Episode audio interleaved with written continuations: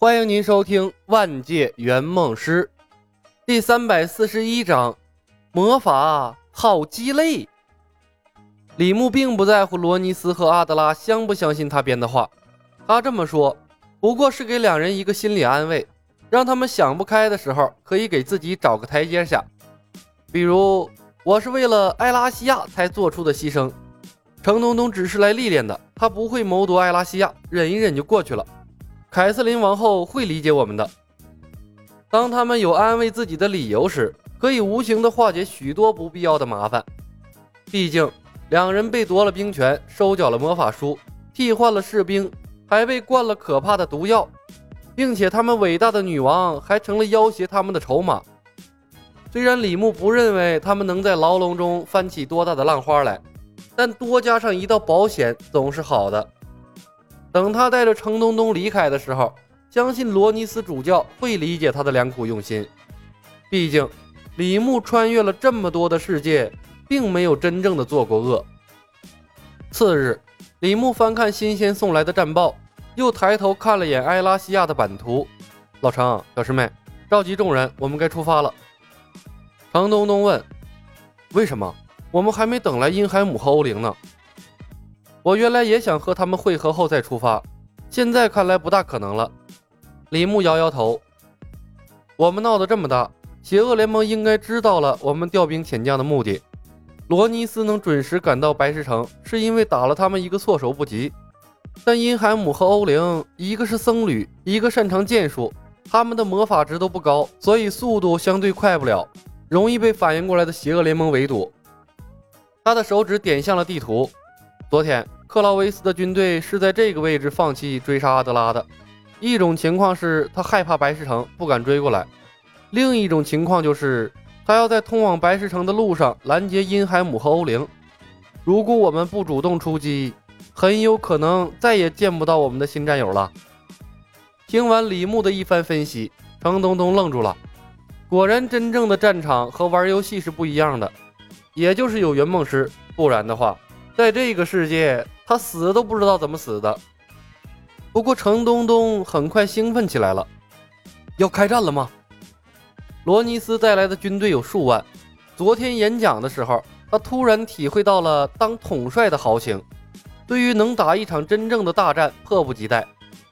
至于皮卡丘和瘸腿儿都是战争的手段，他早就无所谓了。对，李牧点了点头，回头看了眼冯公子，阿曼达。这次是真正的大规模作战了，准备好了吗？师兄，我准备好了。冯公子轻轻握起了拳头，甜甜一笑。我们还回来吗？程东东问。不回来了，一路打上去。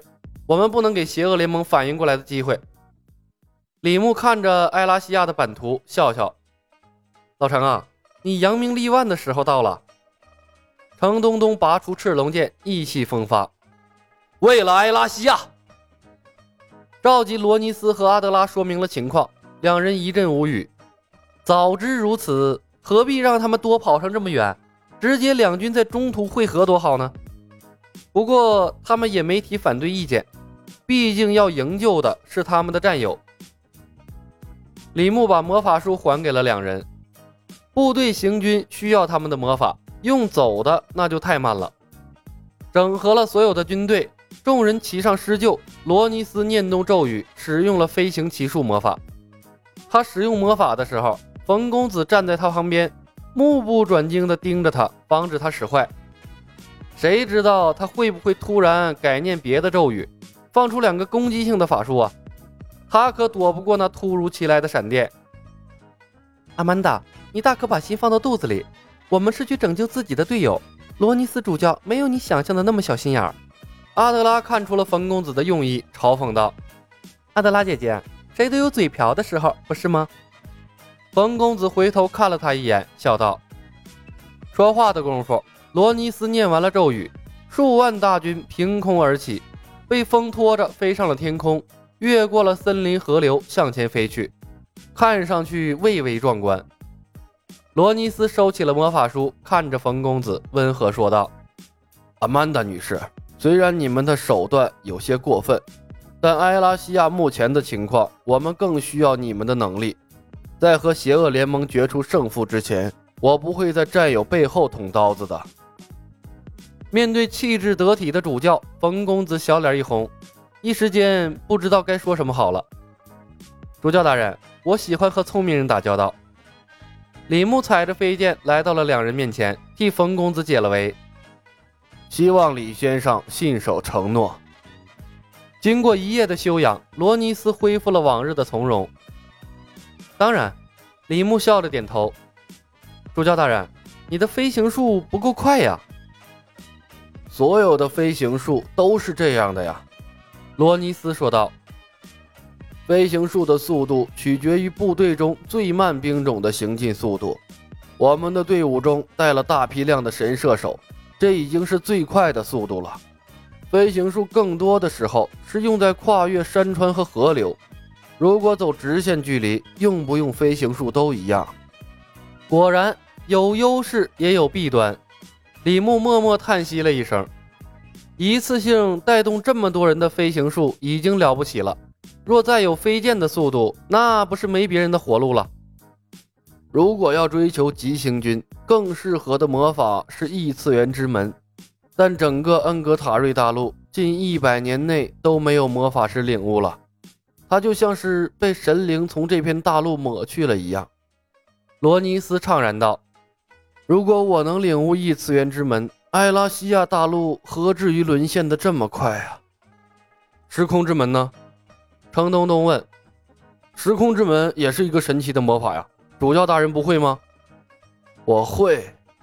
罗尼斯意外的看了眼程东东，越发的相信他们是来自另一个世界了。